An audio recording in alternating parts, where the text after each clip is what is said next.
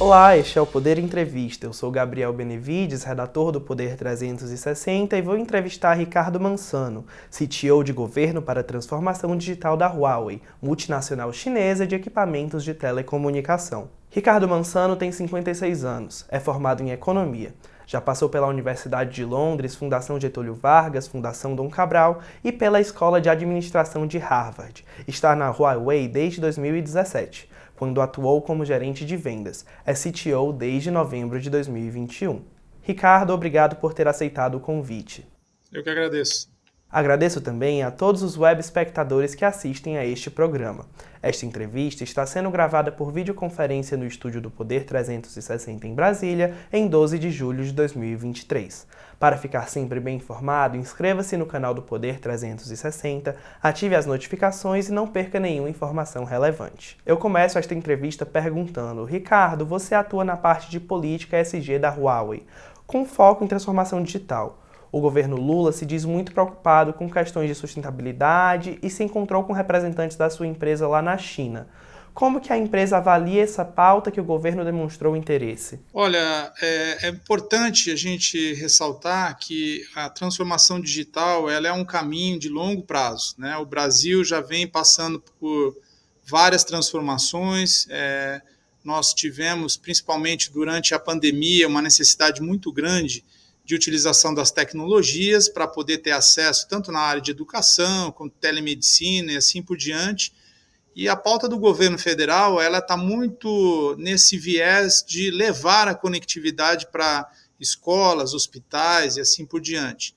A visita do presidente Lula à sede da Huawei na China, ela vem é, totalmente alinhada com essa estratégia de mostrar, né, de fazer uma demonstração de cases de utilização e das novas tecnologias, né, que nós, é, no, no headquarter da, da Huawei, temos todo um showroom de demonstrações, assim como aqui temos no Brasil, e na visita pôde-se mostrar um pouco dessas tecnologias e de que forma essa transformação pode ser feita no Brasil também, alinhado com a estratégia do governo federal. E além dessa viagem à China, a Huawei tem mantido, tem mantido algum contato com o governo em relação a essa temática de sustentabilidade, governança e inovação? E com o setor privado, como que está sendo esse contato? É, na, no governo federal, sim, a gente tem contato. Hoje nós temos é, um grupo muito grande de clientes na área federal e também nos estados. É, nós estamos sim participando de apresentações e discussões sobre o tema é, de uma maneira muito, muito relevante, assim posso dizer. É, obviamente que a decisão de aquisição e de projetos é, depende muito das iniciativas e das prioridades do governo, mas nós é, seguimos muito forte aí na área de educação, na área de saúde, na área de conectividade dos prédios públicos, enfim, é uma estratégia muito grande que vem de encontro aí com a, com a estratégia de transformação digital. E uma das pautas que vocês têm levantado na Huawei ultimamente diz respeito às cidades inteligentes, né? ou seja, aquelas que conectam tecnologia com a administração pública. A gente tem o caso de Shenzhen, no sul da China, e na sua visão, o Brasil tem capacidade de ter alguma cidade como essa? O Brasil tem sim capacidade, mas a, a, a cidade inteligente ela só é uma cidade completamente inteligente quando eu tenho conectividade de alta qualidade chegando nos edifícios, chegando nas escolas, nos hospitais. Ah, eu diria que o mais importante, é, a base da, de toda essa pirâmide é a conectividade. Após a conectividade, a exploração de experiências ela vem é, na sequência. Então, uma vez eu tendo uma conectividade de alta é, performance, eu consigo ter, por exemplo, nas escolas, toda a parte de colaboração, onde eu consigo que os alunos e os professores interajam de uma maneira muito mais é, é, dinâmica, né? sendo uma aula muito mais atrativa. Eu consigo, por exemplo, nas aulas à distância, é, ter participação de alunos e professores e também de ter a equidade é, na educação do Brasil. Eu consigo é, fazer treinamento dos meus professores, dos meus coordenadores e assim por diante. Então, é, eu acredito muito que essa pauta, né, de acordo até com o que você mencionou anteriormente, do governo federal, dos estados é, e das próprias entidades é, privadas, elas estão cada vez mais se aproximando dessa estratégia de trazer inovação, trazer tecnologia e transformar as cidades também é, em cidades inteligentes.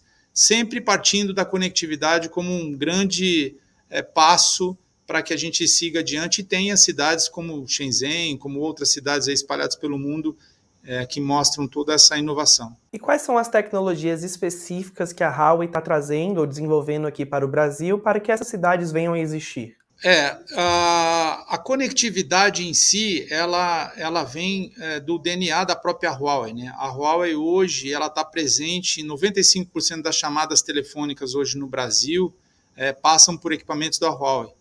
Então, a conectividade é o nosso, vem do nosso DNA, é, a parte de telecomunicações. Esse é o primeiro grande passo para que a gente tenha cidades, primeiro, né, conectadas, é, não só quando eu falo de conectividade, telefonia, é um tipo de é, área de atuação, mas os estados e as cidades eles vão precisar cada vez mais é, ter uma infraestrutura de conectividade muito mais robusta para que a cidade se torne inteligente.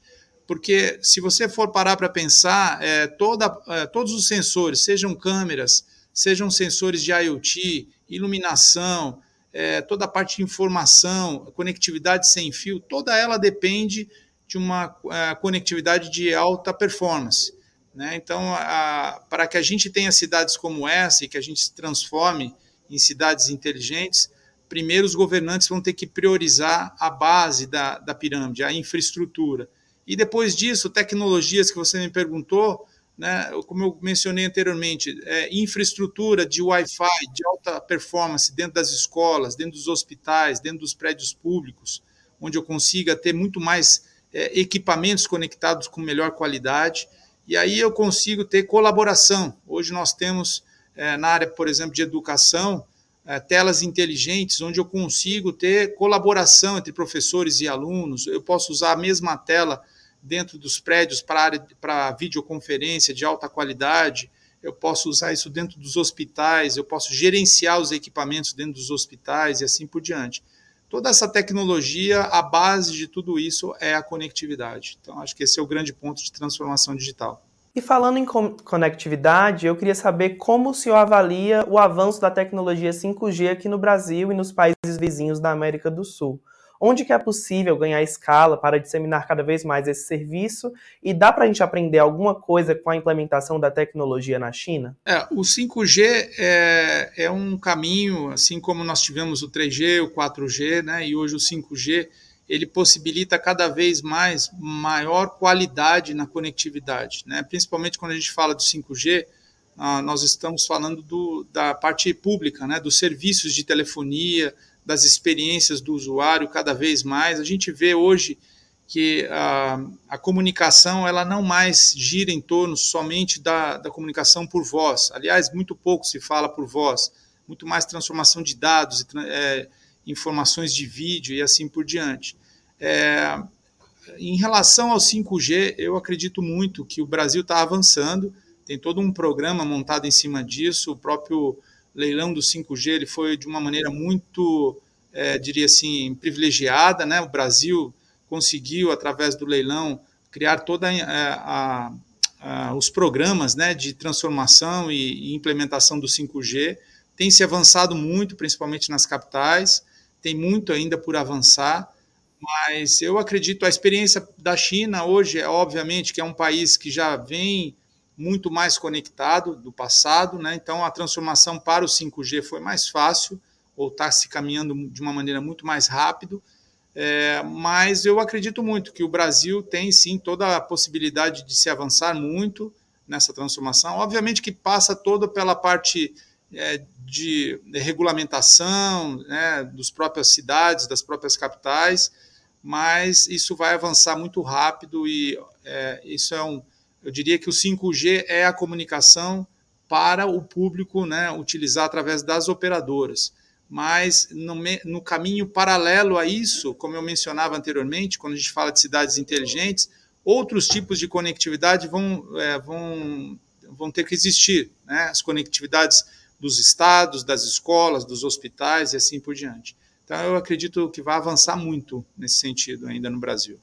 E voltando para esse assunto das smart cities, né, das cidades inteligentes, quais seriam os impactos delas na economia? Traria mais, traria mais crescimento de emprego, é, de renda? Como funciona na prática? Sem dúvida nenhuma. Quando você leva tecnologia de ponta, quando você automatiza os processos, quando você é, transforma uma cidade não só inteligente, mas segura, você acaba gerando atratividade para novos investimentos, para atrair novas empresas, novos comércios. Você, por exemplo, quando tem melhor infraestrutura, tanto de segurança quanto de mobilidade urbana, você, por exemplo, os pontos turísticos acabam sendo cada vez mais atrativos, né, para que venham pessoas de outros locais, para que explorem mais os, as cidades e assim por diante. É, a gente vê exemplos espalhados pelo mundo onde a, a inovação e a tecnologia geram uma economia digital gigantesca quando você leva essa, esse tipo de infraestrutura. Né? Nós não podemos é, deixar de mencionar que, obviamente, que reduz a poluição, reduz o tempo né, de locomoção de um ponto A para o ponto B, você tem transportes mais inteligentes, você consegue, enfim, ter toda uma, uma infraestrutura é, digital que movimenta a economia, que movimenta o comércio, que movimenta é, a, o turismo e assim por diante. Então, eu acredito muito é, que tudo isso vai caminhar de uma maneira mais rápida daqui adiante. Tem algum polo específico aqui no Brasil, ou região, ou estado, onde o senhor vê mais propensão de ter uma cidade inteligente? Não, eu, eu não vejo assim muito direcionado a um estado ou outro. Eu acredito que isso é, tem muito mais a ver com as políticas é, e as prioridades dos governantes e estabelecer isso como uma agenda, né, uma pauta. É, obviamente que a gente tem vários é, casos de estados é, que já vêm investindo de uma maneira muito mais robusta, que tem se preparado muito mais para digitalização e transformação obviamente que isso vai agilizar muito mais a que a gente tenha cidades, é, é, levando em conta que a conectividade chegando nos municípios, a possibilidade daquela cidade se transformar em uma cidade inteligente é muito maior. Obviamente que o Brasil é um, um país de dimensões gigantescas, né? E a gente tem é, uma desigualdade muito grande ainda de infraestrutura. Né? A gente fala de cidades inteligentes, tem muitos lugares hoje que não tem energia elétrica, né, que não tem infraestrutura básica de vida, né, de sobrevivência. Então, é, a gente tem que caminhar né, com a pirâmide, né? primeiro a infraestrutura básica e assim por diante, até a gente ter conectividade e aí avançar adiante. É, só queria citar um exemplo é, que é uma mudança muito diferente, muito cultural. Na China, por exemplo, quando eu vou estabelecer um novo, uma nova uma vila, um, um vilarejo e assim por diante, primeiro vem toda a infraestrutura de cabeamento, de água, de energia, é, de iluminação, transporte público, e depois a população começa a habitar aquele local. Aqui muitas vezes o processo é o inverso, né? A gente, a população vai a um determinado local e depois a infraestrutura é estabelecida. Então, eu acho que isso é um grande, uma grande mudança, uma quebra de paradigma que a gente vai ter cada vez mais preparar a infraestrutura para que nós tenhamos mais cidades inteligentes. Acho que essa é a grande visão. E o senhor acha que as tecnologias presentes nessas cidades inteligentes podem ser usadas para solucionar problemas brasileiros, como segurança pública, insegurança alimentar, etc.? Se sim, tem algum exemplo específico de tecnologia? Sim, claro, é, sem dúvida nenhuma. É, a inteligência artificial é, é na área de segurança pública, por exemplo, a inteligência artificial na área de reconhecimento, na área de garantia de segurança nas áreas públicas, ela é fundamental para que eu traga a inteligência e a, a, a segurança de uma maneira muito mais é, robusta, né? Então, é, a, a, tecnologia, exemplos que a gente tem, é, centros de comando e controle né, na área de segurança pública, em grandes estados hoje que estão utilizando essa tecnologia, é, trazem muito mais é, áreas seguras né, para a população, para trazendo mais tranquilidade.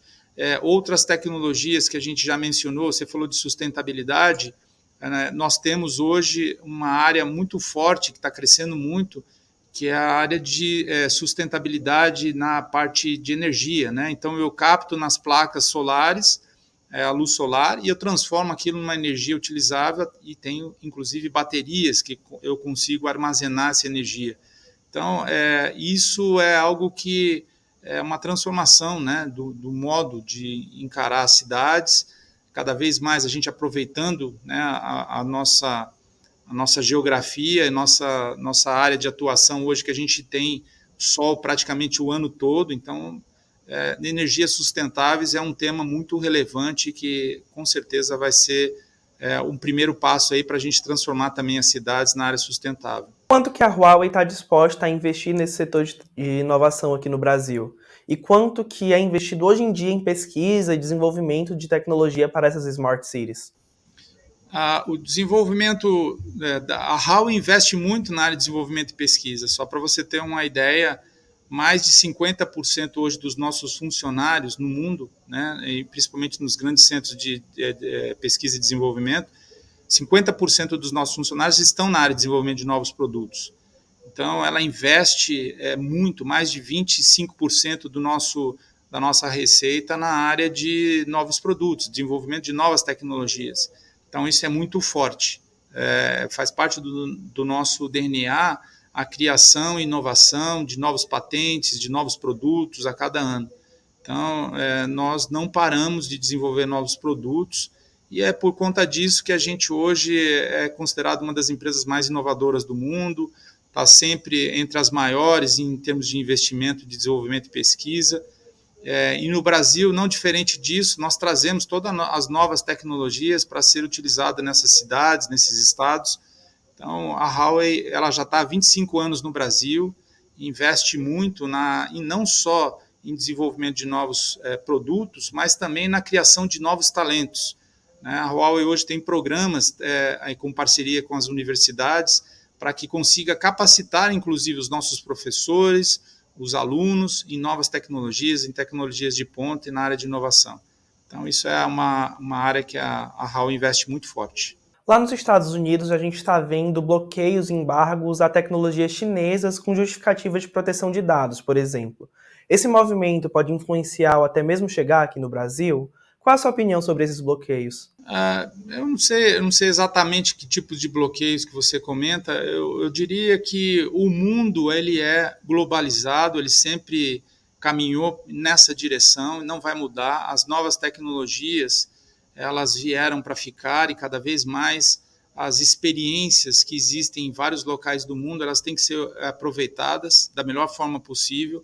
É, eu não acredito em embargos é, que eles são técnicos, eles são muitas vezes muito mais é, políticos, né, de alguma forma, mas eu, eu quero crer né, que cada vez mais os usuários, os nossos clientes, e toda a população ela busca por, pela inovação, ela busca por é, segurança, ela busca por dados cada vez mais rápidos de acesso, cada vez mais inovação. Inteligência artificial hoje já é uma realidade.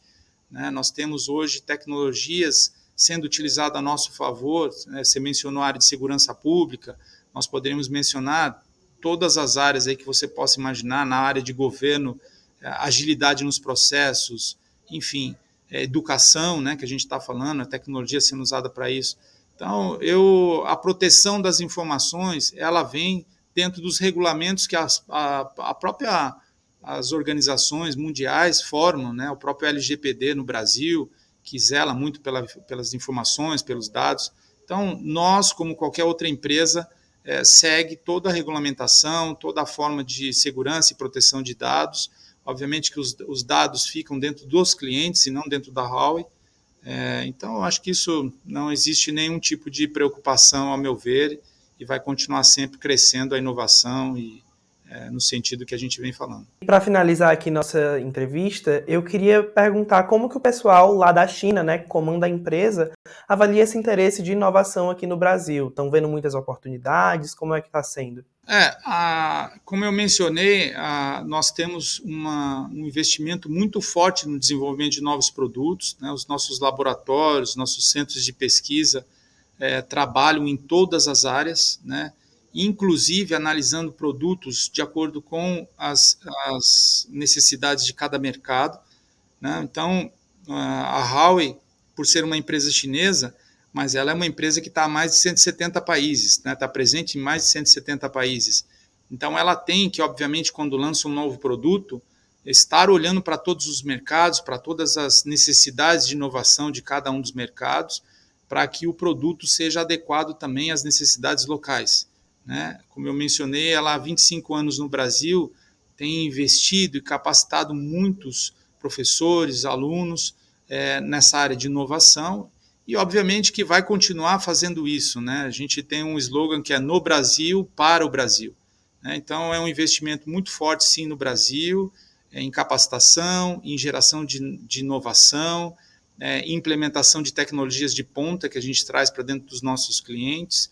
E, obviamente, que cada vez mais a gente é, tem tido maior aceitação das nossas tecnologias em áreas que a gente não entrava, em áreas que hoje a gente é líder em muitas áreas de produtos, é, considerados não só pelos nossos clientes, mas pelos institutos de pesquisa de mercado e assim por diante. Então, isso, isso mostra que a gente tem bastante aderência ao Brasil, no Brasil e para o Brasil. Chega ao final esta edição do Poder Entrevista. Em nome do jornal digital Poder 360, eu agradeço a Ricardo Mansano por ter aceitado o convite. Nós que agradecemos. Muito obrigado. Agradeço também a todos os web espectadores que assistiram a este programa. Esta entrevista foi gravada por videoconferência no estúdio do Jornal Digital em Brasília, em 12 de julho de 2023. Para ficar sempre bem informado, inscreva-se no canal do Poder 360, ative as notificações e não perca nenhuma informação relevante. Muito obrigado e até a próxima!